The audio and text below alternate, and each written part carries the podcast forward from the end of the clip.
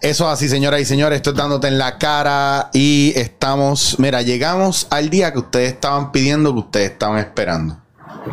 Porque hoy, señoras y señores, pueblo de Puerto Rico, estamos viendo que la situación está complicada y me han hecho una pregunta que han querido que yo conteste aquí varias veces. Y yo he dicho, mira, yo puedo contestarla, ¿verdad? Hasta cierto punto. Pero si usted es como yo, que le gusta, ¿verdad? Profundizar en algunos casos para la gente, ¿verdad? Con mentes livianas, eh, buscarle las cinco patas al gato. Hoy yo traje a su recurso favorito, mi recurso favorito, el señor Ricardo Ramírez. ¿Qué está pasando, Ricardo? ¿Cómo estás? Gracias por estar aquí de nuevo. No, gracias a ti por invitarme. Aquí la pasamos bien. Aquí este dialogamos un rato de esas cosas que nos apasionan. Eso es así. Eh, y estamos, este, ¿cómo se dice? Contribuyendo de alguna manera a todos aquellos que desean indagar un poquito más dentro de sí mismo para que tengan una mejor perspectiva de las circunstancias que les rodean. Pues tú sabes que a mí, ¿verdad? La, gente no sabe que, que yo me la paso contigo hablando mucho y jangueando mucho. Que hablamos mucho, que nos encanta filosofar mucho, que yo aprendo mucho de ti, que, que, que, no me siento solo, ¿verdad? En estos caminos, porque tenemos mucho de qué hablar. Ok. Y cuando nos vamos de vacaciones, qué sé yo, que cogemos un Airbnb aquí, allá o lo que sea, siempre tenemos un ratito para filosofar. Eso es así. Y para mí es bien importante porque tú te has hecho uno de los favoritos de mi público. Porque siempre me piden y en los comentarios están lo mucho que te quieren y te aprecian. Pues por, tu inteligencia y por la profundidad y la seriedad con la que trata estos temas. Ok, muy bien. Entonces, pero que quiero que lo tuvieras claro, porque si vienes es porque yo estoy pasando, no es que, no es que yo hablo con él solamente cuando ustedes me lo piden, es que yo hablo con él mucho y me pompea que ustedes quieran que él hable. pues tú sabes que te había comentado que hay gente que me escribe y me dice, mira, Chicho, pero ¿por qué no tocas el tema de vivir versus existir? Y te lo, te lo tiré al medio y tú me dijiste, ah, espérate, que yo tengo material que podemos, ¿verdad? Hablar de eso. Así que seguro. hoy nos vamos a dedicar con Ricardo a darle una vuelta por buscar vivir o entender vivir versus existir. Y en el camino veníamos hablando de eso también. Entonces ya esto viene de rato. Claro. Así que el foro es tuyo por donde tú quieras comenzar, porque yo, yo no, no me atrevo ni a hacerte una pregunta. Yo quiero que pase como ha pasado cada vez que hablamos, que es orgánico y llegamos al, punto en, un momento clave. Claro.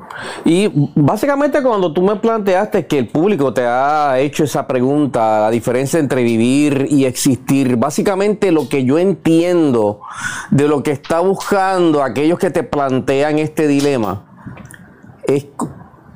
Eh, ¿Qué significa ser feliz? Ya está. ¿Qué significa ser feliz? Porque en última instancia, todos estamos aquí en este mundo, en un camino de autorrealización, buscando nuestra felicidad como nosotros la, define, la, la podemos definir. Claro.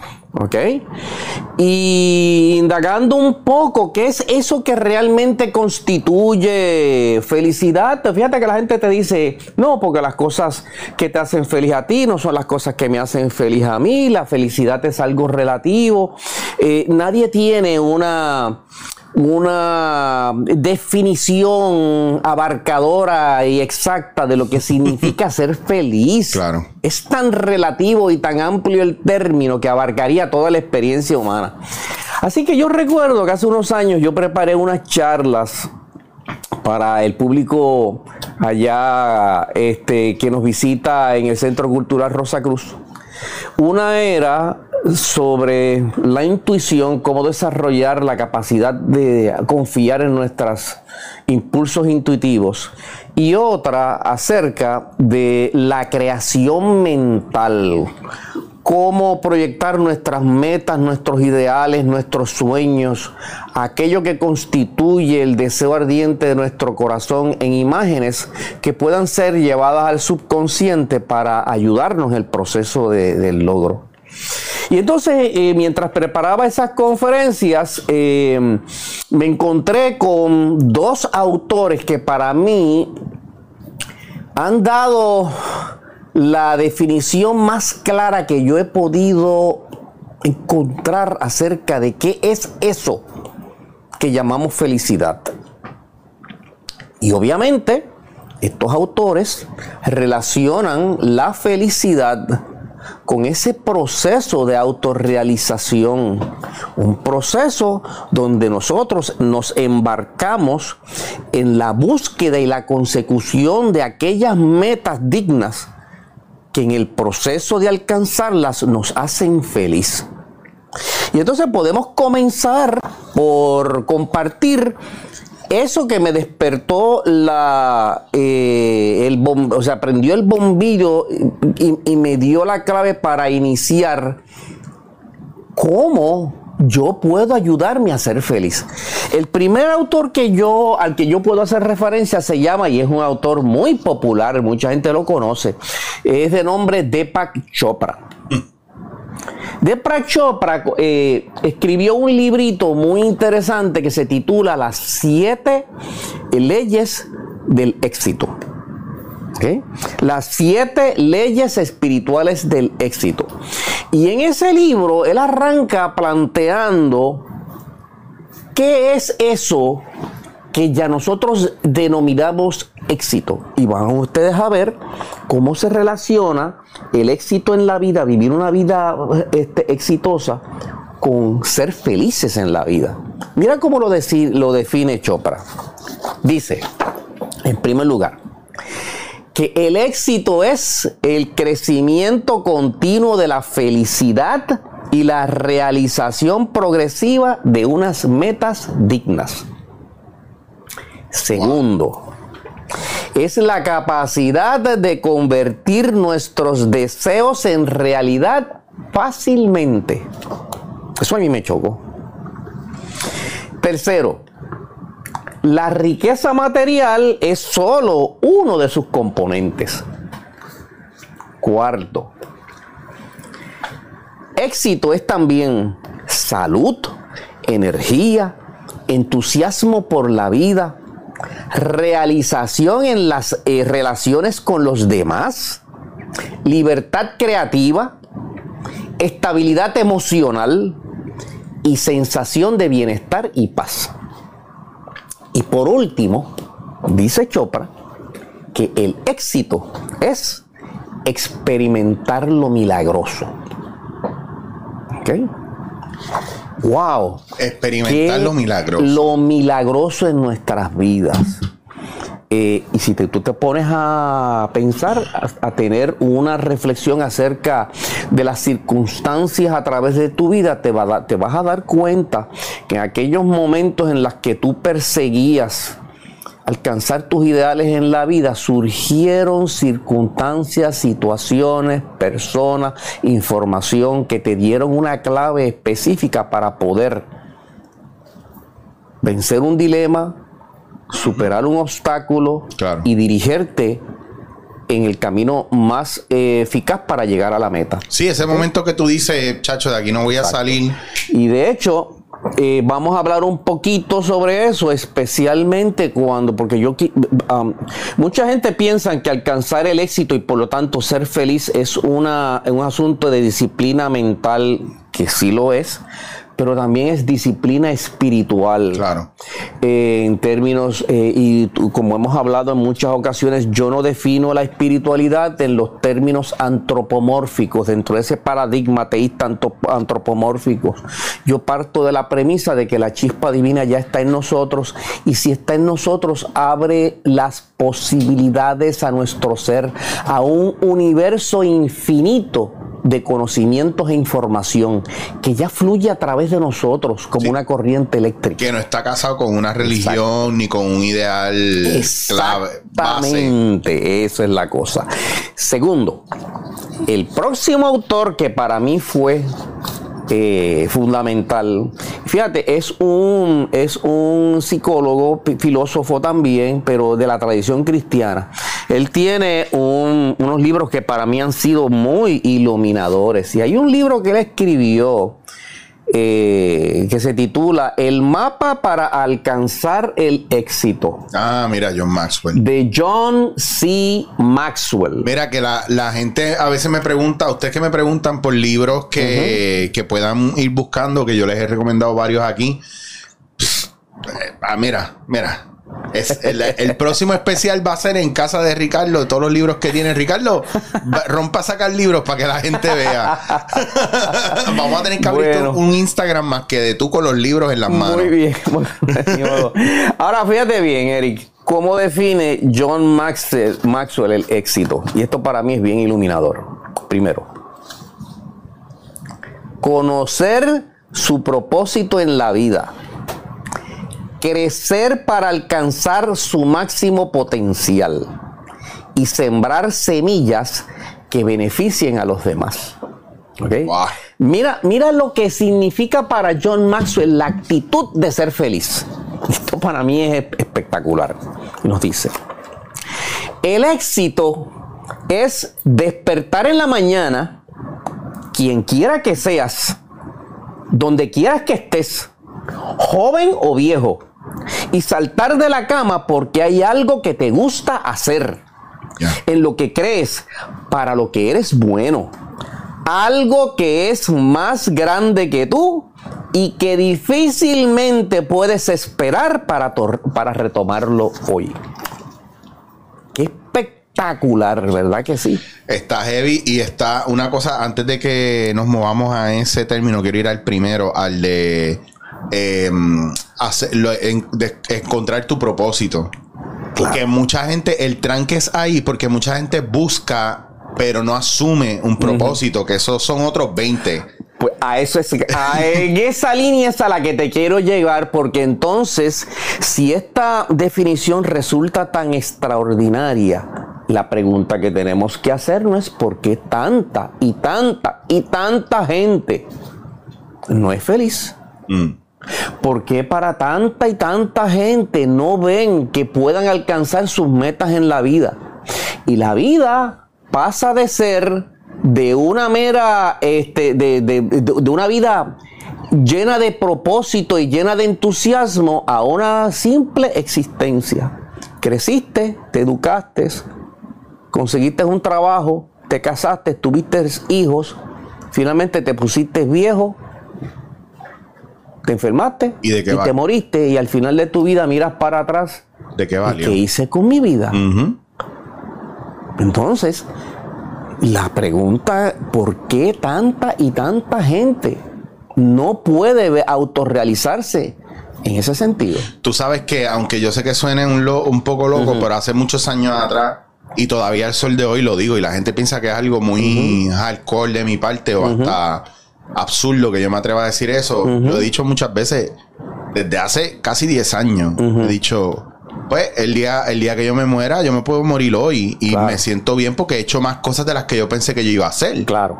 Entonces la gente se queda como que, ay, ¿cómo tú vas a decir eso con todo lo que te queda? No, yo no te estoy diciendo que me quiero morir hoy.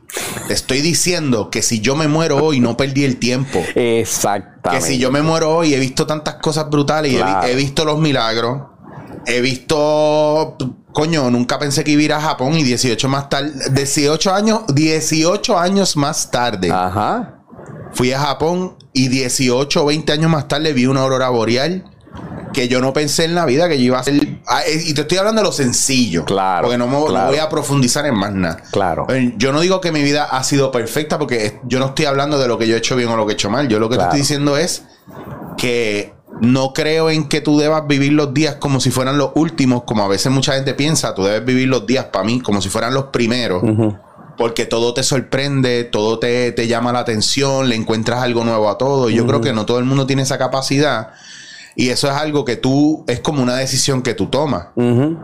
yo, yo me siento todos los días en el balcón a darme un café por la mañana, o por lo menos me siento en el balcón por la mañana y todos los días encuentro algo diferente. Y me puse a hacer el ejercicio de subir un video o una foto de lo mismo todos los días Ajá. y pasó lo que yo estaba esperando. Gente que me dijera, ay, mijo, cambia la foto esa allá, esa es la misma foto todos los días, todos los días lo mismo, todos los días lo mismo. Y yo diciendo, y todos los días yo lo veo diferente. Todos los días me emociona sentarme aquí. Y, Pa' que tú veas. ¿Y cuántos de esos críticos se levantan en la mañana ¿ok? y toman unos breves minutos para abrir sus ventanas, enfrentar al sol naciente, tomar una bocanada de aire fresco, hacer una oración de agradecimiento y comenzar el día en resonancia. Es como yo le digo a las a, a mis estudiantes allá, eh, eh, los que van a mis conferencias. eh, si usted va a una a escuchar la orquesta sinfónica, a un concierto, ¿qué es lo primero que usted observa antes de que comience la interpretación musical? Pues el primer violinista se para frente al estrado, comienza a entonar el- el- el- en el violín la nota el la en la escala central y todos los instrumentos se tienen que armonizar a esa nota. Nosotros somos un instrumento, el cuerpo, nuestro cuerpo es el instrumento de nuestro ser. Por lo tanto, cada mañana usted tiene que afinar su instrumento. Porque de lo contrario, si la orquesta no se afina a la nota inicial, ¿qué sucedería con la interpretación del eh, concierto? Resultaría un soberano desastre. Y sin embargo, la inmensa mayoría de los ciudadanos, de la gente común como nosotros, no toma unos minutos de su tiempo para entonar, afinar su instrumento. ¿Usted tocaría, se atrevería a tocar un concierto en guitarra sin primero afinar la guitarra? Y entonces vamos, salimos de la casa desentonados, chocando con todo el mundo pasándola mal en el en área de trabajo, teniendo problemas con nuestros eh, eh, cotrabajadores. Va siendo el nene de la banda que toca el platillo a Pero destiempo. ven acá, si te tiraste, comenzaste a interpretar tu melodía musical desentonado, pues entonces, ¿qué tú puedes esperar? Y así vamos por la vida de desentonamiento en desentonamiento, haciendo de nuestra existencia una existencia triste y sufrida. Y entonces tenemos la osadía de echarle la culpa a los demás. ¿Mm? Ah, porque las circunstancias, mi mamá, mi papá, mis hermanos, que nos criamos en la pobreza, que esto, que aquello, que lo otro, que si mis compañeros, que tengo un jefe abusador, etcétera, etcétera, etcétera, etcétera, etcétera. ¿Verdad que sí? Ah, ah, claro. Aquel que vive de la vida desentonado, pues todo el mundo tiene la culpa, excepto yo. No tenemos, o sea, perdemos la capacidad de autoevaluación y reflexión sobre nosotros mismos. Claro, y de asumir responsabilidad por lo que nos toca. Entonces estamos, no sabemos qué es lo que nos toca y nos llevamos lo de todo el mundo Claro. y no nos asumimos responsabilidad por lo de nosotros. Y fíjate, fíjate lo que, por ejemplo, en las tradiciones budistas, si, veas, si miras la literatura en el Dharmápada, lo que dice. Lo que dicen las enseñanzas budistas y el Dharmápada es la colección de los dichos y refranes del Buda. ¿ok? Dice el Buda, todas las cosas tienen la naturaleza de la mente. La mente es el jefe y toma el comando. Si la mente es clara y serena, lo que sea que hagas o digas traerá felicidad que te seguirá como tu propia sombra. Ahora ves cuál es el dilema común de los seres humanos. Si no, entonamos el instrumento mental, que es el que, el que nos permite funcionar en este mundo de dualidad y sombras, no podemos esperar otra cosa que no sea tristeza, desencanto y fracaso. ¿Ok? Ahora qué bien, ¿qué pasa? Fíjate cómo estos autores relacionan la felicidad con el logro de unas metas dignas. Y la otra pregunta que tenemos que, hacer, que hacernos, ¿Cuáles son tus metas en la vida? ¿Qué tú quieres alcanzar? ¿Para qué tú crees que eres bueno? Yo he tenido personas en mis conferencias que después de estar escuchando dicen, pero es que yo no sé por qué estoy aquí. Yo no sé por qué. Yo nunca he tenido una, una, eh, eh, razón, una razón un, deseo de alcanzar una meta. Oye, ven acá, ¿qué clase de vacío existencial tan grande? ¿Ok? Y entonces, eh, si tú no sabes para dónde vas, si tú no sabes por qué estás aquí, pues entonces vas a llegar hacia donde te diriges, entre los vendavales del mar, entre, eso es como una barcaza que está en el medio del océano, sujeta a los vendavales y los vientos, y eventualmente a dónde vamos a ir a tener, hacia donde nos lleven los vientos, y si los vientos nos llevan al acantilado, eventualmente nos estrellaremos contra ellos. ¿Ok? Mira qué, qué, dilema humano. Ahora bien, esto parece bien fácil, Eric. Eh, tener metas dignas, eh, eh, esforzarnos por alcanzar el éxito, entonarnos todos los días. Pero tenemos que partir de una premisa fundamental. La existencia física, el mundo físico en el que vivimos, plantea el más grande reto que usted pueda imaginar. La naturaleza de este universo en el que hemos sido forzados a vivir y para el cual nadie nos pidió permiso para venir. ¿Ok? Representa un soberano desafío. Así que tenemos que comenzar por reconocer cuáles son esos desafíos que nos impone hasta la misma naturaleza si queremos tener una visión realista de qué queremos hacer, hacia dónde queremos ir y cómo enfrentar los momentos difíciles, los obstáculos y los impedimentos para impulsarnos en la vida. ¿Ok? Está, brutal porque estoy pensando, es que en estos días, en estos días estaba viendo videos de Sadhguru hablando sobre este tipo que llega al paraíso. Sí. ¿Verdad? Y cuando llega al paraíso empieza, wow, qué espectacular, qué bello todo, y se envuelve en la belleza del paraíso. Y dice, wow, pero estoy tan cansado.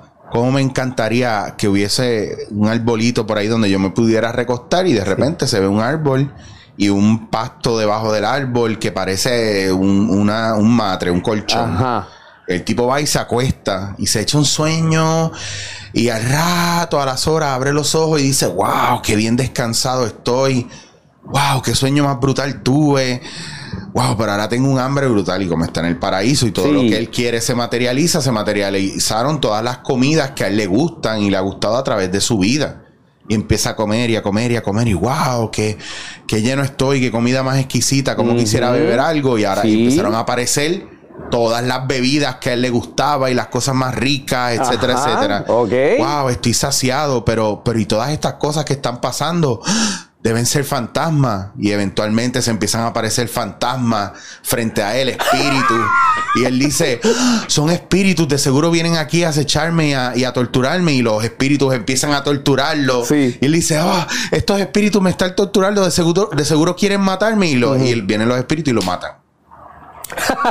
Entonces, lo que, lo que está trayendo, ¿verdad? Y es lo que, lo que estamos hablando también cuando uno se establece unas metas o busca su propósito o tiene la fuerza entonces para decidir cómo uno quiere arrancar y cómo entonarse con el día, empieza a traer lo mismo que está creando dentro de él mismo, que es lo que muchas veces yo he visto conmigo a nivel personal.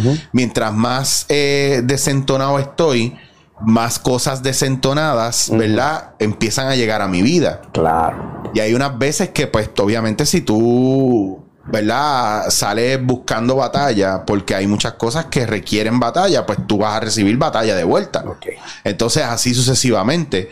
Y, y es parte de, yo creo que de ese proceso, y a veces la gente, por no tener esos momentos conflictivos, prefieren que no suceda nada en sus vidas. Y están en un, en un mundo donde no pasa ni nada bueno ni nada malo. Si todo se queda igual, estamos tranquilos. Claro, como dicen los americanos, let's not rock the boat. Ahí está. y, eso yo lo, tomarse riesgo. Oye, y yo lo veo mucho y mucha gente me escribe y por eso sale este tema. Porque la gente está en un momento de sus vidas donde está viendo que al no hacer nada y no tomar acción directa, están pasando cosas alrededor de ellos de las cuales no tienen control. Pero el que no arriesga nada, nada gana. Ahí está. Por lo tanto, ¿cómo usted puede pretender ser feliz? Pues si se conforma con una felicidad relativa inmóvil, donde no pasa nada, absolutamente nada. Eso eventualmente cuando usted llegue al final de su vida, se lo va a reprochar usted mismo. Y si seguimos trayendo una y otra vez a Víctor Frankel, mm.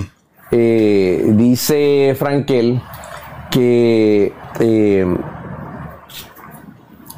el no tener, el no saber por qué estamos aquí, para qué somos buenos, el vivir una vida sin propósito y sin una y, sin metas dignas que alcanzar, provocan ese vacío existencial que finalmente nos inducen a conductas destructivas hacia nosotros mismos y hacia los demás. ¿ok?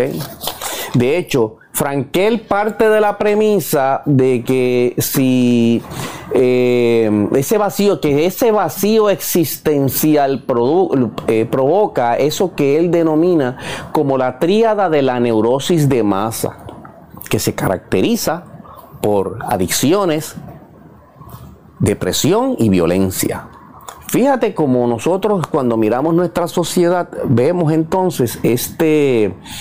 Eh, eh, una sociedad violenta.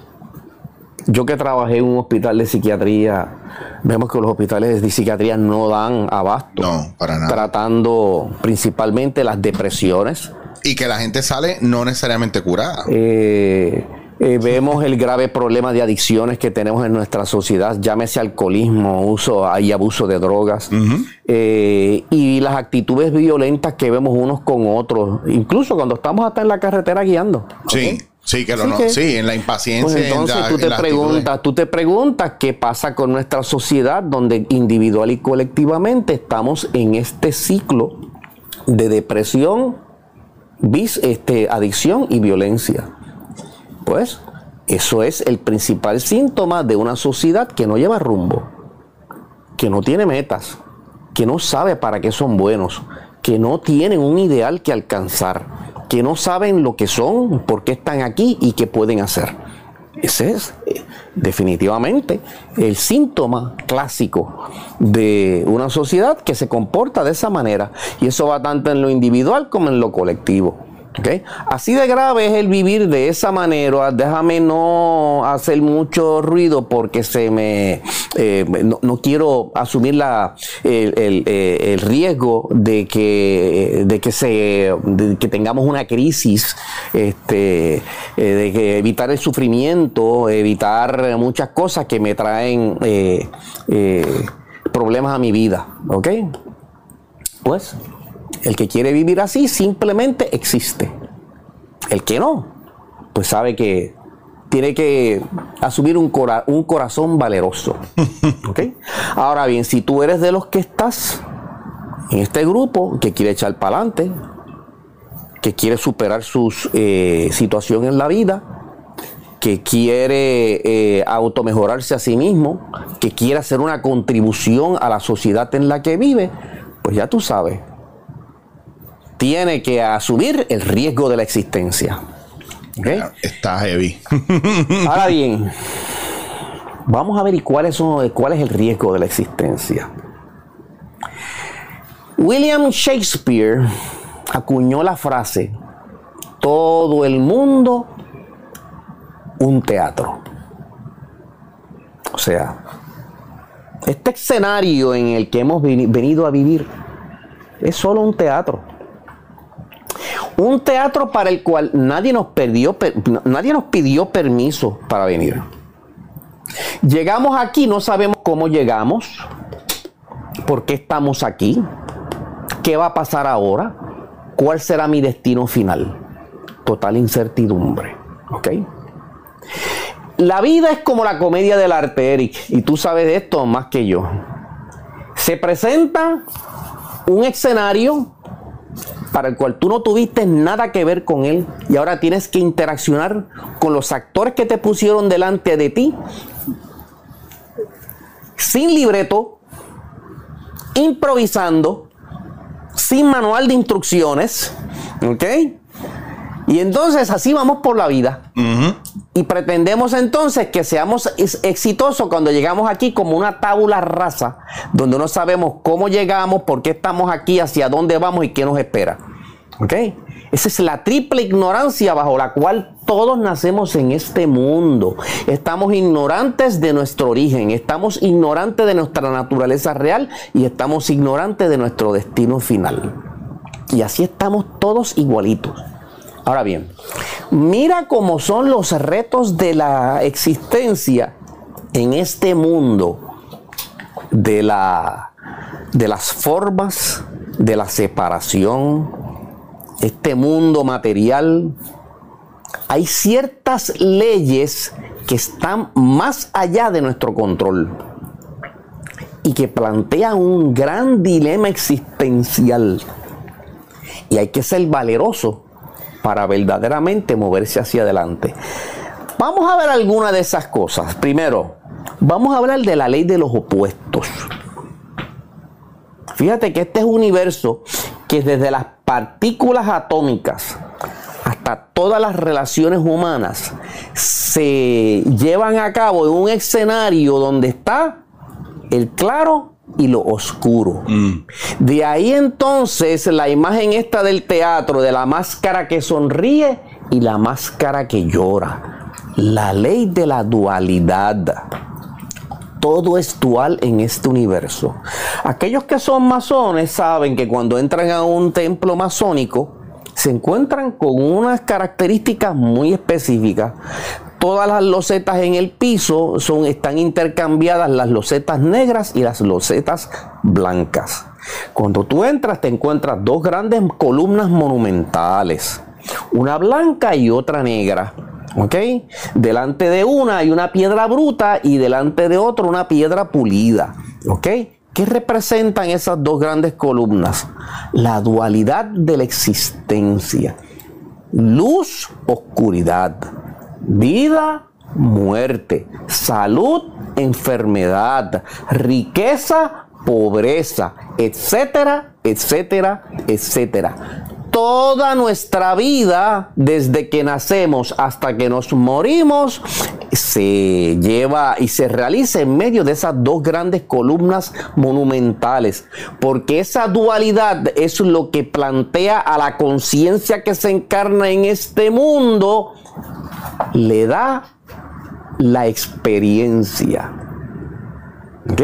Por lo tanto, todos en este mundo estamos sujetos a que hoy somos ricos y mañana podemos ser pobres, que hoy tenemos salud y mañana tenemos, eh, eh, nos enfermamos. Tenemos, hoy tenemos vida, mañana nos vamos a morir. Y así, y todo, absolutamente todo en este mundo funciona bajo esa ley de la dualidad. ¿Ok? Ese es el primer gran reto. Vaya, vaya. Saber que lo que hoy te brinda placer, mañana puede brindarte dolor, ¿ok? Que lo que para ti hoy es bueno, mañana va a ser malo, ¿ok? Y así, y, cuál es el propósito? Pues entonces, ¿cuál es el propósito tuyo dentro de esas dos grandes columnas monumentales? Hacer como Sansón, equilibrar las columnas, buscar el equilibrio entre esos dos grandes opuestos, ¿ok? Eso es lo primero. Lo segundo, el principio de la incertidumbre, que hasta los físicos cuánticos hablan de ella. No podemos eh, identificar una partícula subatómica en tiempo y el espacio a la misma vez. Todo depende de una observación. Hmm. Y así, es, y así es con todo en la vida. ¿Ok? Tú no sabes lo que va a pasar dentro de cinco minutos. Tú puedes empezar un proyecto hoy lleno de ilusiones y tú no sabes con qué obstáculos te vas a enfrentar.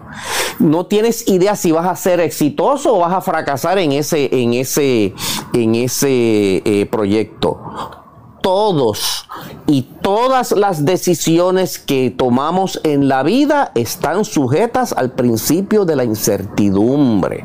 ¿Ok? Usted quería estudiar X o Y. Tuvo que tomar una decisión y finalmente decidió por Y. Y a mitad de camino se pregunta, ¿qué hubiera pasado si hubiera decidido estudiar X? Usted tenía dos, dos novios o dos novias. Le hubiera gustado casarse con cualquiera, pero decidió casarse con una y a mitad de camino se pregunta, ¿y qué hubiera pasado si me hubiera casado con la otra? Toda decisión en la vida se toma frente a una encrucijada y nunca tendremos la certeza de que seremos felices o alcanzaremos el éxito, sea cual sea nuestra decisión. ¿Ok? Así que ese principio está engranado en la misma naturaleza del universo. Tercero, el principio de la relatividad, tanto desde lo cosmológico como hasta las relaciones humanas. Miramos hoy a las estrellas en el cielo, pero no las vemos como son, las vemos como fueron hace millones de años. Qué fuerte, ¿verdad? Pero entonces, en nuestras relaciones personales, lo que yo idealizo como bueno no es lo bueno para los demás. Lo que yo creo que es lo correcto no tiene que ser lo correcto para los demás. Por eso es que los ideales no son iguales para todo el mundo. Lo que una sociedad idealiza como bueno, noble, puede ser detrimental para otra. Por lo tanto, todo es relativo en la vida. Y usted tiene que tomar decisiones en la vida, le guste o no le gusten a los demás. Porque si no, usted se va a quedar en medio de la inmovilidad. ¿Ok? Mira, tú sabes que eso me acuerda a un meme que siempre hablo de él, de este dibujo que sale de un baño una mujer y está entrando otra al baño. Una sale en un bikini y otra sale en un burka, o sea, tapada completa. sí. Y la del bikini piensa, wow, qué fuerte, qué sociedad tan machista y tan patriarcal que tapa la belleza de sus mujeres. Y la del burka está pensando, wow, qué sociedad tan machista y patriarcal que tiene que exponer sexualmente a sus mujeres. Eh, volvemos al punto de, de, al sitio de al punto. No problemas con esto Eric. Te lo lleva a no no te preocupes si que saca. Ya ahí ahí quedó.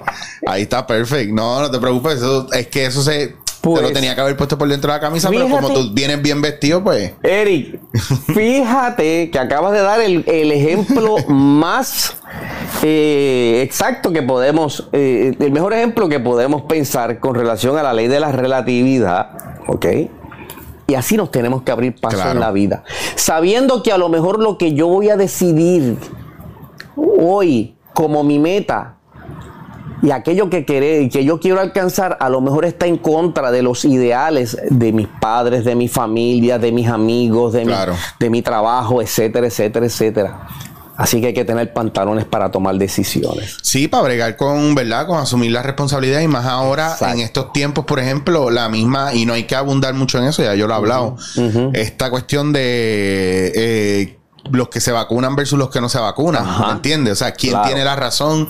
¿Por qué el que se vacuna ataca al que no se vacuna y viceversa? ¿Cuál es la.? No porque. Entonces, las vertientes, no porque yo no me quiera vacunar ahora, significa que yo soy anti-vaccine. Eh, porque mucha gente dice, no, mira, es que ahora mismo no quiero, pero yo me he vacunado de otras cosas, etcétera, etcétera. Y hay gente que es como que esta cuestión de no, es que te tienes que vacunar y no saben por qué se están vacunando tampoco. Entonces, ahí este, este proceso ha cambiado mucho, ¿verdad? Y ha polarizado más que toda la gente en estas situaciones. Claro. Y entonces podríamos hablar de lo de Luma, que también está la, polarización de el que se fue, el que sacaron de, Luma, sí. porque no se lo llevaron con la gente que adquirieron de energía eléctrica y los que fueron a buscar trabajo en Luma de energía eléctrica. Entonces son unos traidores para pues, ellos. Te das cuenta que toda acción y toda decisión conlleva el enfrentar este reto. Claro. Pues por lo tanto, si no estamos dispuestos a enfrentarlo, cómo entonces queremos progresar. Pero vean acá, Ricardo, y que yo me, yo siempre hablo de esto y me gusta siempre ponerlo en el, en el tintero, porque la gente siempre está buscando cuál es la mejor decisión, y muchas veces eso no se revela hasta que usted no asume una postura, toma la decisión y la apoya. Porque hay gente que toma la decisión y les va mal porque se rinden a mitad de camino. Claro. Y fíjate que cuando tú miras los argumentos de todas las partes, encuentras que todas las partes tienen razón. Claro, porque una verdad no cancela la otra. No cancela la otra. Ok, pero lo importante aquí es ¿Cuál es tu postura? Claro. ¿Cuál es tu inclinación? Pues entonces, si tu inclinación es en vez de hacia la derecha, hacia la izquierda, pues sigue el impulso de tu corazón. Porque de lo contrario te quedas inmóvil en medio de este mar donde no soplan los vientos. Claro. Y entonces, si esa fue tu decisión, lucha para alcanzar lo que tú te propones en ese camino que tú decidiste. Claro. Ahí es que está la diferencia. Así que aquellos que no se fueron con Luma y decidieron ah, eh, eh, plantear la resistencia, pues luchen por ella. Claro. Esfuércense por ella. Eh, hagan todo lo posible por el logro de su ideal. Porque en última instancia, todo triunfo o fracaso es el resultado de cuánta cuán perseverantes somos en el proceso de alcanzar nuestras metas o nuestros ideales. Claro. Que tú sabes que, mira qué cosa, que en estos días estaba haciendo un estudio de eso mismo y me salió algo bien espectacular porque a mí me encanta ver videos y leer y, buscar y cuando me viene el, tema a la cabeza, yo no busco, me empiezan a llegar las cosas y yo lo reconozco rápido y digo, mira, esto es lo que tengo que trabajar ahora. Y, me, y llegó una cuestión sobre que la gente que se siente exitosa es la gente que está bien segura de que han dado el 100% eh, en todo lo que han hecho y saben que no, o sea, que no se recostaron, que solamente la gente que, que la gente que es segura de sí misma es porque está clara de que siempre dan el todo por el todo. Pues te voy a dar una estadística ya mismito para ver cómo se puede ilustrar ese punto, ¿ok? Vamos al otro problema que tenemos, el problema de la impermanencia. No hay nada permanente en este mundo, como decía Heráclito. No podremos nunca bañarnos en las mismas aguas de un mismo río. Todo fluye y refluye en el universo.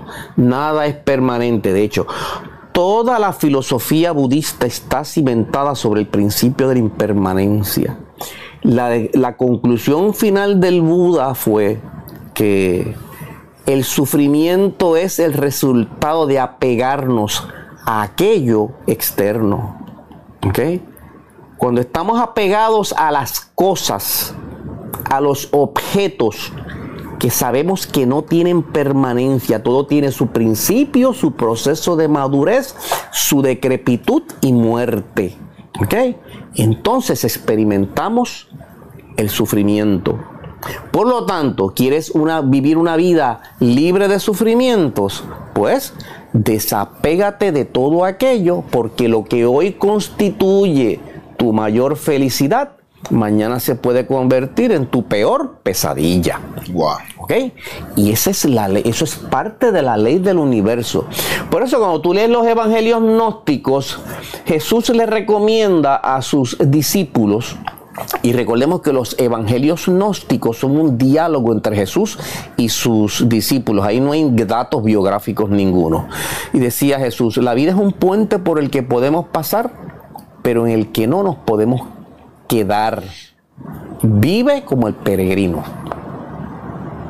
Así, ¿ok?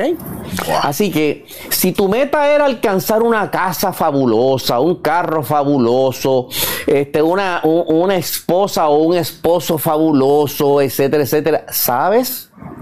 Que eso no va a durar para siempre. Y a veces a mí me extraña ver y me sorprende ver estos muchachitos que han alcanzado el éxito de, cantazo. Este, y entonces tú los ves en televisión mostrando su casa de 20 cuartos, 5 baños, una marcasina con 20 carros. ¿Ok? definiendo eso como si fuera el éxito, que para ellos, que posiblemente vienen de una pobreza o de, un, proceso psicosocial bien difícil, eso es el éxito eh, eh, eh, terrible. Eso para ellos es extraordinario. Y qué bueno, qué bueno. El problema es que si sientes apego hacia eso, sabes que eso no va a durar para siempre. Brutal. ¿Ok? Que va a llegar un momento en que. ¿Y por, qué hay tanta necesidad de, cambiar los carros todos los años? Porque, ok, hoy estamos enchulados del carro y dentro de tres años ya no nos gusta, queremos algo nuevo. ¿Ok? Hoy tenemos una casa fabulosa, ah, pero ya no me gusta esa, quiero otra. Hoy nos casamos con una mujer fabulosa y a los tres o cuatro años estamos pensando en ya, ya como que eh, eh, eh, cumplió con la satisfacción de mis instintos y ahora quiero buscarme otra. Ya está, es ah, clásico, clásico. Claro, y entonces. Sí, que yo he escuchado otras así. Y, en medio de la pandemia. Ah, claro, pues. Todo es impermanente. Oye, que también he visto el caso de no, es que me estoy mudando a una casa más chiquita porque es que está muy grande. pero es que estaba alto de que quería una casa gigante. Pues, por lo tanto, la conclusión eh, final de esto es cuidado con los apegos, porque los apegos nos llevan al sufrimiento. Y tú sabes que para los fanáticos de Star Wars, eso Yoda lo dice mucho. Eh, el apego te lleva también a, la, eh, ¿cómo es? Jealousy, al celo. Y a la envidia, porque tú le deseas lo de otro cuando lo tienes, no era lo que tú creías. Entonces, también cuando celas las cosas que te quieres hacer dueño de algo y te lo quitan, no eres feliz porque tu felicidad estaba ahí metido. Entonces, eh, eso pasa mucho hoy día. Exacto. Que la gente le gustan las cosas porque le, la, publicidad o lo ven a los demás bien en un momentito y se creen que eso es la felicidad máxima. Claro. Pero entonces, cuando te conocen en persona y ven que tú vives más sencillo, es como, pero mira, este Existe lo que vive en un apartamento de, medio cuarto, ajá, pero soy feliz aquí. Ponle, por ejemplo, la gente no lo entiende. Entonces, la gente piensa que mientras más hay, porque eh, la gente piensa que abundancia es, es mucho, que hay mucho. Y yo, para mí, la abundancia ha sido gracias al universo que no me ha faltado nada. Que es diferente. Es la cosa. Cada cual, la felicidad es relativa en ese sentido. Ley de relatividad. Por lo tanto, para uno define la felicidad como una casa de 20 cuartos y otro una chocita en el campo allá en medio del fresco es la felicidad absoluta, ¿ok? Lo importante aquí es que tú definas cuál es, qué es aquello que te hace feliz a ti. Y te voy a hacer una pregunta ahí para tirarte ahí una, una curva ahí en medio, que yo sé que tú la, la vas a batir o por lo menos luz nos vas a dar. Ajá. ¿Qué hay de la gente que no entiende todavía el concepto de la felicidad? Y la felicidad para ellos es un manual de instrucciones que le dieron desde chiquito. Me explico. Mm. Yo me he dado cuenta en el proceso que alcanzar ciertas cosas que yo pensaba que eran lo que me iban a propiciar felicidad, no lo eran. Era algo que me habían puesto en la cabeza. Por ejemplo, el ejemplo básico. Tener una casa ah, y una esposa con dos hijos a mis 30 años, eso es felicidad. Ahí está. Y un trabajo estable. Y, ahí es que tú logras éxito y ahí está tu felicidad. O de repente lograste eso, pero no eres feliz. Como mucha gente que yo conozco. Claro. Que tienen exactamente eso. Se ganan un dineral. Pero a las 5 de la tarde quieren irse a una barra a beber porque no quieren llegar a su casa hasta las 10 de la noche que ya todo el mundo está dormido. Te das cuenta, y de hecho eso es lo que nos va a conducir al siguiente tema. Pero fíjate, eso que tú estás diciendo, eh, Robert Koyasaki, uno de los líderes de pensamiento y que, que, se labró su éxito en la vida. Él escribió un, digo, se labró su éxito en la vida a través de mucho trabajo, esfuerzo y sacrificio. Eh, escribió un librito muy interesante que se llama Papá rico, papá pobre. Sí.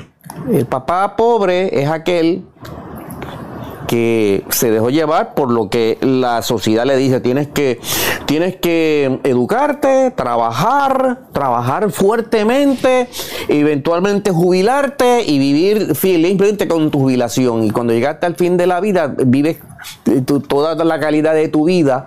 Eh, eh, se deteriora porque ya no tienes los ingresos y ya no tienes las facilidades para poder este, ser feliz. Mientras que el papá rico fue aquel que tomó el riesgo de no decir, no, yo por ese camino no voy. Yo ahora mismo, yo voy a ser el creador de mi propio destino y yo voy a asumir las riendas y voy a ser un, eh, eh, obviamente él utiliza esto en el empresarismo, eh, mi propio, mi propio jefe, mi propio negocio, mi propia, mi propia actitud, mi propio esfuerzo en la vida y a lo largo de un tiempo han alcanzado, según se va moviendo en los cuadrantes, según Koyasaki, tú comparas uno con el otro y ves que aquel que tomó riesgos en la vida llega al final de su vida sintiéndose más feliz que aquel que siguió las normas que le impusieron desde su casa. Y eso nos lleva al próximo tema de la realidad de este mundo, que es la limitación. Mm. Este mundo es el mundo de la limitación. Los antiguos místicos de las tradiciones griegas y gnósticas decían que este mundo era el Kenoma o el mundo de la limitación. La primera limitación, estamos limitados por tiempo y espacio. Nuestro cerebro funciona dentro de un esquema de tiempo y espacio. Lo que es ahora, mañana, lo que pasó ayer, la dirección, lo que me toma de aquí a ir allá. Ya eso constituye una limitación. Si no, reflexione cómo usted se siente cuando usted está ajorado porque tiene que cumplir con unos, con unos compromisos y apenas le da tiempo para, para alcanzarlo. ¿Ok? Pues eso es la primera limitación. La otra limitación es que nosotros llegamos a este mundo, ¿ok? Dentro de unas circunstancias que están más allá de, nuestra, de nuestras eh, posibilidades y, donde nos definen en qué ambiente psicosocial vamos a nacer psicosocial y familiar.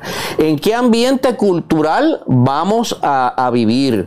Política, religiosa, educación y todo eso va construyendo muros alrededor de nuestra mente, lo cual impide entonces que podamos este, tener perspectivas más allá de esos muros, impuestas allá por la familia, lo que acabamos de decir por la religión, lo que discutimos la vez pasada dentro de ese paradigma teísta antropomórfico, ¿ok?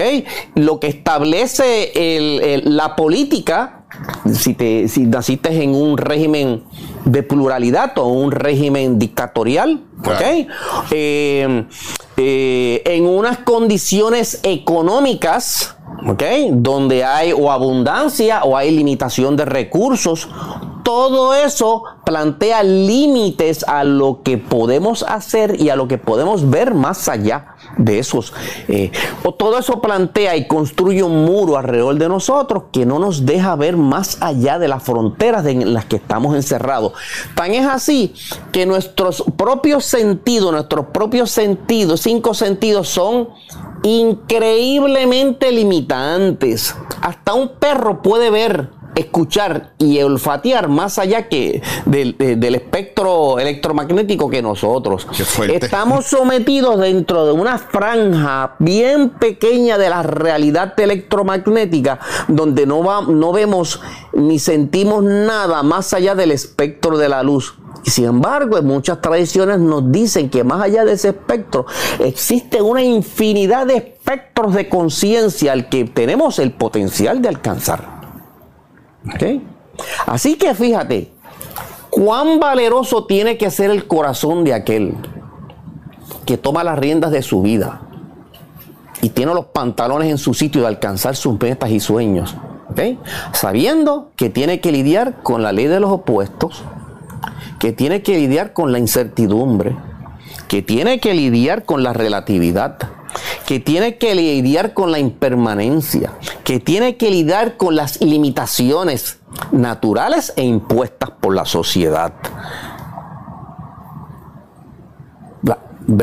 verdaderamente, verdaderamente cuando tú te pones a reflexionar como esto, ahora tú puedes entender por qué tanta y tanta gente decide no crear crisis, no mover el bote para que no nos caigamos al agua. Claro. Realmente, Ricardo, ¿tú crees que esto, todo este conocimiento realmente ayuda a la gente o, la vuelve más loca? Ah, te pregunto, y te pregunto con honestidad, basado en que yo estaba en situaciones, Ricardo, donde eh, mi camino no ha sido fácil, entonces como el de ninguna persona, pero cuando mientras más he aprendido estas cosas, yo digo, al principio me provocaba más estrés y más caos porque uno lo que busca, eh, mira cómo somos, aprendemos algo nuevo y lo queremos dominar. Y el viaje es que nosotros no necesariamente aprendemos a, dominar estas cosas, sino que aprendemos a entenderlas para y es como estar en un tapón y tú vas viendo el huequito y te vas metiendo y vas viendo el hueco y te vas metiendo. Pero mientras no ves ese hueco y no lo entiendes y no te atreves a moverte, te quedas en ese tapón estancado todo el tiempo. Que era lo que hablábamos, por ejemplo, yo te toqué el tema de lo del estoicismo. ¿Verdad? Que es un tema que después Mm, quiero profundizar en eso porque me está dando duro desde hace tiempo y yo sé que mucha gente aquí ya va a entender ah, eh, por la línea por la que voy, si no es que la toco el tema antes de que te vuelva a traer. Pero hago esta pregunta o lo comento porque yo sé que mucha gente siempre, cuando hablamos de todo esto, van a decir, ah, pero diablo, ustedes lo pueden decir porque es fácil para ustedes y no es que sea fácil para nosotros es que es un proceso de búsqueda y no significa porque tú estás buscando y estás hablando del tema ya lo dominaste. Es que estás en un proceso de entender todos estos conceptos alrededor de nosotros. Para contestarte eso, voy a citar a uno de mis filósofos favoritos del siglo XVIII. Su nombre era Luis Claudio de San Martín. Se le conoce como el filósofo desconocido. Y nos decía, el hombre ha sido colocado en medio de la oscuridad de las cosas creadas, solo para demostrar por medio de su luz individual la existencia de su agente supremo. Nosotros en muchas de estas tradiciones, hasta en la nueva era, tú oyes escuchar que estamos aquí en un, en un camino de evolución. Mm. Sin ese reto de la existencia que hemos eh, eh, descrito aquí, no habría evolución. Fíjate, lo que nos está diciendo San Martín es que todo el potencial para superar esas, esos grandes dilemas de la existencia se encuentran aquí dentro de nosotros. Nos obligan, nos obligan a buscar las fuerzas interiores para poder lidiar con esas circunstancias exteriores. Eso es la verdadera experiencia que nos lleva a ese proceso de crecimiento interior y exterior que nos permite autorrealizarnos en la vida. Mira cómo Espinosa decía, el único fin de la vida es ser lo que somos y el convertirnos en lo que somos capaces de convertirnos. Ejemplo, yo sé que a ti te gustan las películas de Star Wars. Y sin embargo, tú irías a ver las películas de Star Wars si no estuviera el personaje de Darth Vader y el imperio de la oscuridad. ¿Mm? Mm. Tú sabes que sin uno no hay otro. Sin uno no hay el otro. Señoras y señores, no hay otro sendero en la vida. Claro. Usted quiere ser feliz, pues tiene que asumir la actitud del corazón valeroso. Nada se da gratis en este mundo. Dios no es el genio de la lámpara mágica. Como yo escucho a algunos religiosos por ahí, no, yo le dejo todos mis problemas a Cristo y que Él se encargue de Él. ¿Ok? Que ya Él decidirá. Oye, ¿dónde está tu responsabilidad en eso? Ah, para eso no hay libre albedrío, ¿verdad? Ah, ¿Verdad que sí? ¿Dónde está tu responsabilidad? ¿Qué tengo yo que hacer? ¿Ok? para echar para adelante en la vida y, superar mis, este, mis, eh, eh, mis limitaciones. Mira, una de las personas que yo más admiro en este mundo, que falleció el año pasado, fuimos muy amigos durante muchos años, era una mujer de la raza negra y nacida en un ambiente psicosocial de pobreza y huérfana de madre desde temprana edad. O sea, tenía los tres prejuicios más importantes que tú puedes prestar a un ser humano. Ser mujer, ser de la raza negra y venir de un ambiente de pobreza. Tres discrímenes contra ella. Sin embargo, se dejó amilanar, se sentó a llorar, le echó la culpa a la circunstancia. Ella llegó a ser una de las abogados laborales más importantes de este país. ¿Ok? eh, una persona con una visión extraordinaria, con un temple interno extraordinario. ¿Ok? Y entonces, no hay excusa. Yo, O te- sea- yo quiero aprovechar eso, Ricardo. Yo te quiero preguntar, basado en mi vida, realmente, ¿qué tú piensas de lo- las decisiones que nosotros tomamos versus lo que está escrito? ¿Hay una mezcla de las dos? ¿Lo escribimos nosotros? ¿Cuál es el viaje? Porque si tú me preguntas a mí, yo te diría que o, o está escrita mi vida o yo la escribí en algún momento para mí, porque de chiquito yo me veía en Cabo Rojo, trepaba un palo de mango. En Mayagüez, en casa de mi mamá, o, ma- o antes de todo eso en Ponce. Y yo nunca pensé que yo iba a vivir en San Juan. Y me mudo a San Juan a estudiar.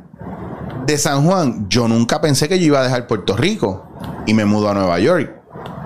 De Estados Unidos, en Nueva York, yo nunca pensé que me iba a ir de Estados Unidos. Y terminé viviendo en España.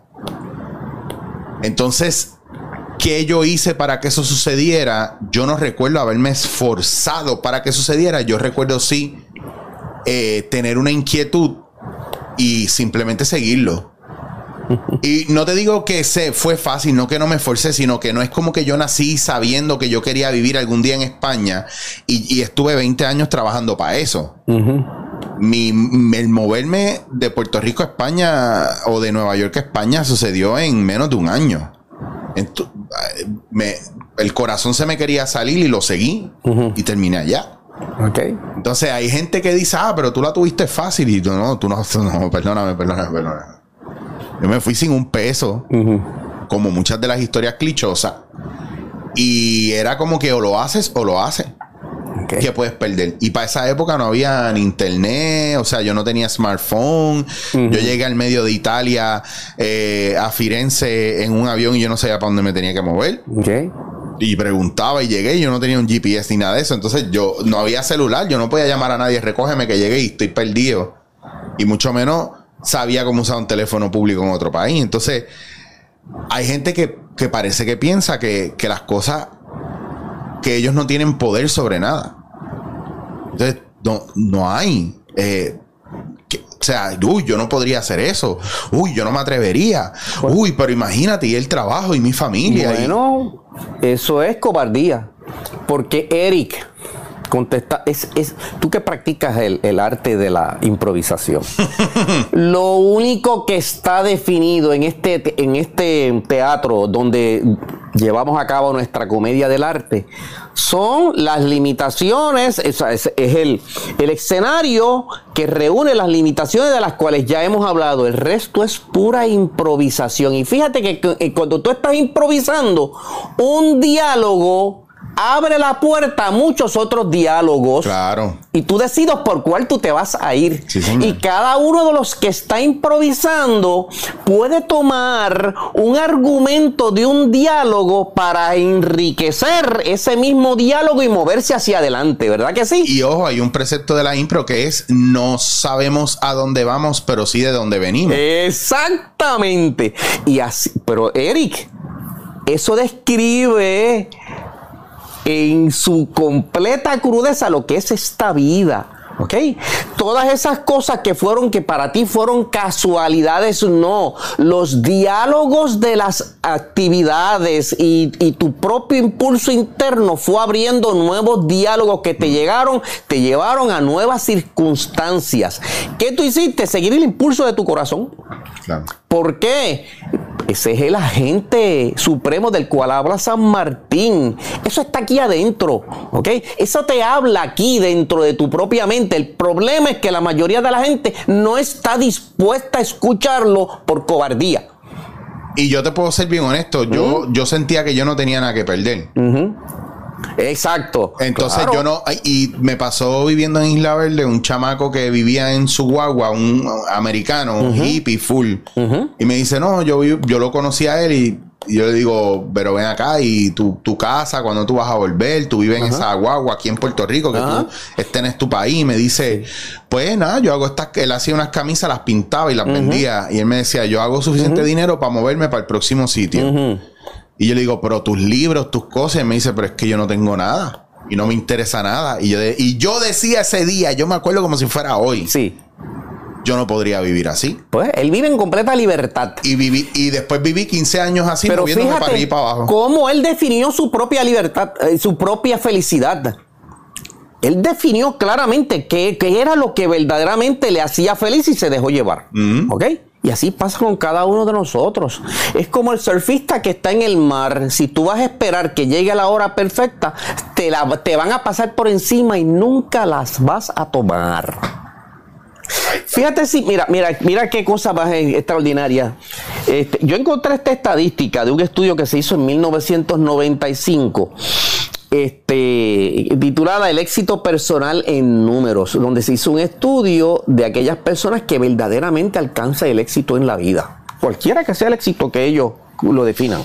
Dice, de cada 100 personas, 67 de cada 100 personas entrevistadas, 67 esta- te- eh, establecen metas.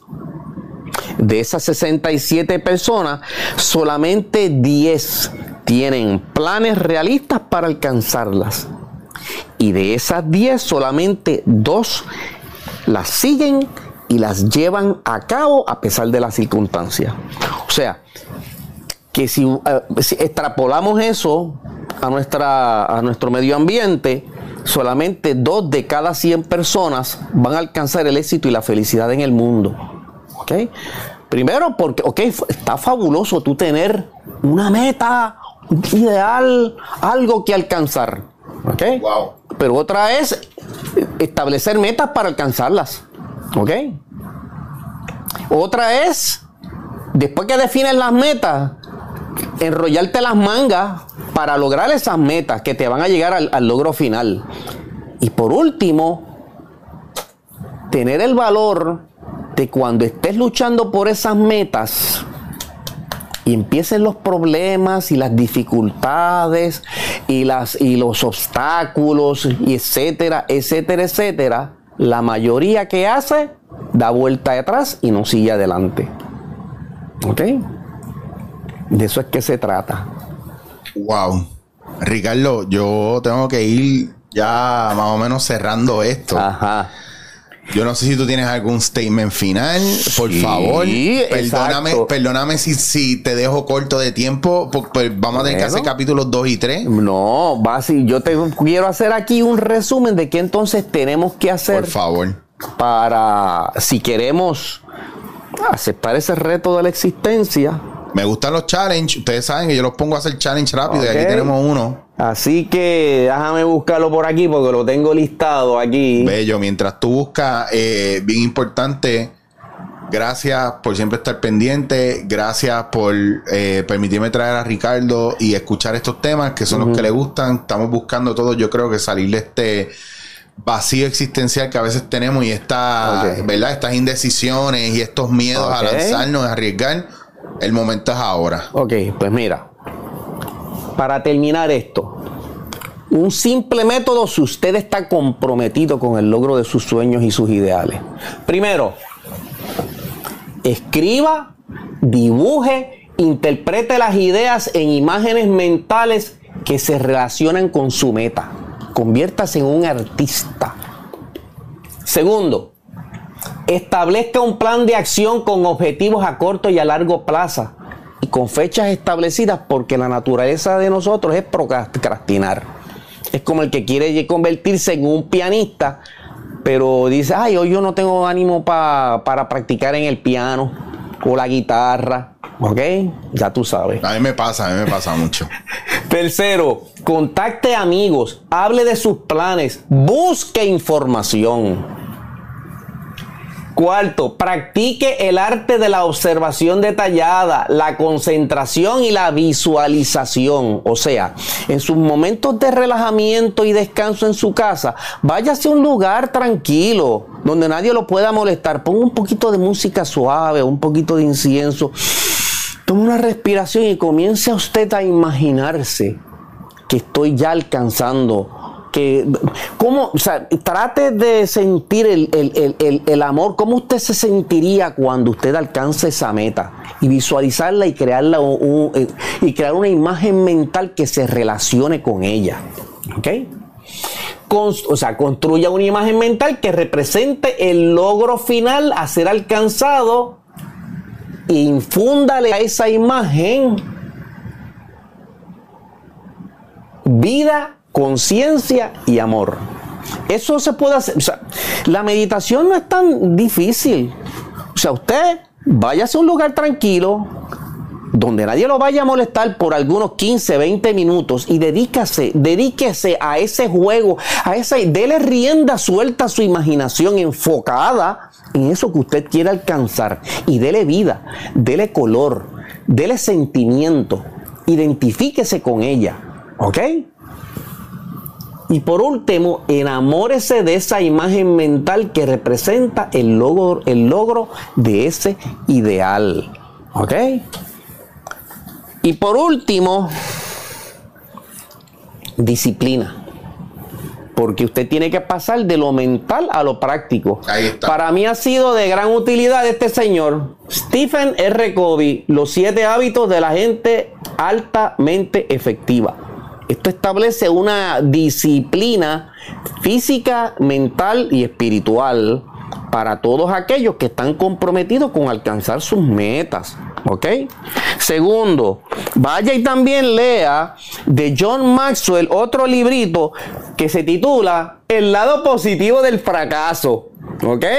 Porque obviamente si ustedes busque la vida de todos aquellos que han sido increíblemente exitosos y se van a dar cuenta de que ellos han fracasado no una, sino muchas veces, pero tuvieron el valor de ponerse sobre sus propios pies, aprender de sus errores, ¿ok? Y seguir adelante, ¿ok? Importante, porque si no va a caer en, en medio de aquellos que después que tenían metas, y las pusieron en acción. Cuando empezaron los problemas y los obstáculos, se echaron para atrás y desistieron de la meta. By, ah, the, way, uh, by the way, antes de que pase al próximo, este, déjeme decirle algo. Si usted es de los que se burla de la gente que fracasa, que eso es clásico, usted está alimentando en usted el miedo a tomar riesgo cuando usted hace comentarios, ah, ese, ese no ha logrado nada, mira, ha montado 20 negocios y se ha escocotado en todo. Ese tipo de comentarios que usted hace constantemente, usted lo único que está alimentando es el miedo a usted tomar riesgo. Ese que está fracasando 20 veces, probablemente le debe estar enseñando algo a usted que usted no quiere ver. Yo se la voy a dejar ahí. Ricardo, perdona, podemos y por último, te llevo a jorado, lo sé, te no, llevo no, a jorado. No, no, no, no, no, no, Estoy buscando aquí una cita de uno de los filósofos sufi que ha tenido una, una este, un impacto en, mi vida. Este, eh, que su nombre es Asrat Inayat Khan, que dice, El hombre que se siente desamparado ante su propia mente, se sentirá desamparado ante casi todo en la vida. La maestría no consiste en meramente calmar la mente, sino en dirigirla hacia cualquier punto que deseamos es permitirle que esté activa tan lejos como deseemos y es usarla para cumplir nuestro propósito en la vida y calmarla cuando queremos que esté quieta.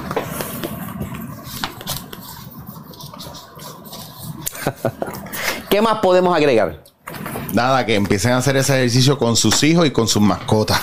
Así funciona. Asume el riesgo, tenga el valor de perseguir sus ideales Ah, luche por ellos y sea persistente. No hay otro no hay otro, no hay otro.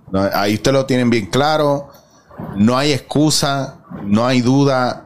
Está clarísimo, Ricardo. Nuevamente, mil gracias. El tiempo casi nunca nos da. ¿Tú sabes por qué yo no le meto cuatro horas a esto? Por dos razones bien clásicas. Número uno, porque no es que la gente, la gente no se queda dormida jamás con estos temas. Se drenan. Y es una manera de que usted también aguante y procese. Y segundo, pues, las métricas de YouTube. Después viene la gente y me lo pone en pausa a los primeros 12 minutos porque le, vino la, la bofetada de, información. y entonces dicen que la gente no lo ve. No, no, no. La gente lo está viendo, la gente se está desarrollando y, se lo da de una manera, Ricardo, que es fácil para ellos. Sí, y después podemos hablar sobre técnicas. Técnicas de control mental, técnicas de dirección mental que pueden ser aplicadas en tu propia vida. Por ahí mucha gente lee los libros del el, este eh, ¿cómo se llama? Ay Dios mío, este sobre ay la visualización este, la creación mental, este, y, lo hacen ver como si fuera algo que hoy, o sea, tú, tú sientas a visualizar y, para que para atraer este, la ley de la atracción, para atraer las cosas que tú quieres en la vida. Si así fuera de fácil, todos seríamos ricos, poderosos y famosos. Claro que sí. ¿Mm? Pero hay técnicas que se pueden utilizar para acostumbrar a la mente a funcionar dentro de esa escala. ¿Ok? Y proyectar poderosamente nuestros pensamientos y nuestros deseos a una octava de la realización interior que eventualmente regresa en forma de intuiciones poderosas en tu vida que te llevan al logro del ideal. Pues entonces lo que vamos a hacer, ya yo voy a establecer el tema para la próxima, eh, vamos a hablar y lo voy a apuntar aquí, porque si no lo apunto, después hablamos de otra cosa. Eh, vamos a hablar eh, sobre los, ¿verdad? Los mitos y realidad de la ley de atracción. Perfecto, muy Mira, bien. Mitos, realidades y técnicas, ¿verdad? También para eh, trabajar la ley de atracción. Muy bien. Así que eso es lo que va. Eh, quiero aprovechar la oportunidad de darle las gracias a todos los que están viendo esto y vieron esto. Eh, siempre comenten, porque yo pongo a Ricardo a leer los mensajes que ustedes dejan en los comments. Eh, con mucho respeto, amor y cariño, pero sobre todo con las ganas de seguir desarrollándose y creciendo. A la larga, si usted crece y yo crezco y Ricardo sigue creciendo y todos seguimos creciendo y se va ampliando la oportunidad de seguir iluminando, de seguir despertando y de seguir enmendando, ¿verdad? Todo aquello que ya está obsoleto ya se está viendo todo como es. Ya no está esa, estas mentiras y este, esta realidad ilusoria que nos han estado vendiendo. Ya toda esa, esa cortina se está cayendo. Es importante que superemos ese estado de infantilidad, infantilidad psicológica y emocional en la que vivimos tantos y tantos seres humanos. ¿Ok? Ya está, ya lo dijo, lo dijo Ricardo, no se los dije yo, porque yo sé que a veces cuando se los digo yo, usted no me se, enfogonan. Pero Ricardo sabe la que hay. Y yo estoy, y yo lo apoyo, lo vaqueo, y me encanta de verdad que tengamos estas conversaciones. Eh, esto es una excusa para yo tener las conversaciones con él aquí y que ustedes las vean. Así que déjenme saber si de verdad quieren saber más, si quieren volver a ver a Ricardo, igual lo voy a seguir trayendo. Así que Ricardo, muchas gracias por tu tiempo. Yo quiero, yo necesito que ustedes vean, y los voy a enseñar un poco con la cámara, eh, lo súper preparado que viene. Da un break. Verá. Miren lo que yo les digo, Ricardo, con tu permiso, mira esto. Mira esto. Ese muchacho como viene. Ay, ese muchacho como viene con toda su conferencia. Se nos olvidó hablar de Abraham Maslow y la pirámide de Maslow, pero eso en otra ah, ocasión. Wow, Ricardo, no, espérate, nosotros tenemos, espérate. Ricardo, otro tema, tenemos que hablar de la pirámide de Maslow y las necesidades básicas del ser humano. Espérate, esto tiene que ir. Por favor, que en estos días yo estaba hablando con un par de gente que yo le digo, mira, tú tienes que entender que tú estás literalmente, a ti te falta saciar cosas que son de la pirámide de Maslow, desde la necesidad de pertenecer a algo, la necesidad de, validación, todas esas cosas, porque a veces la gente se ataca por tener estas necesidades. Exacto. Y son básicas y sencillas, pero no voy a tocar el tema. Claro. Simplemente lo pongo ahí, bien importante, lo vamos a tocar pronto. Déjame Pero solo un comentario, porque Maslow habla de las experiencias cumbre. Y fíjate, Maslow, ah, después que habla de la pirámide, okay, en ese proceso de autorrealización, fíjate, él no relaciona la, eh, la felicidad con alcanzar la meta, sino con el viaje. Con el viaje. Con el viaje. Vamos a dejarlo ahí porque si no. Pero tenemos tema para la próxima. Este, nuevamente gracias, Corillo. Esto fue dándote en la cara.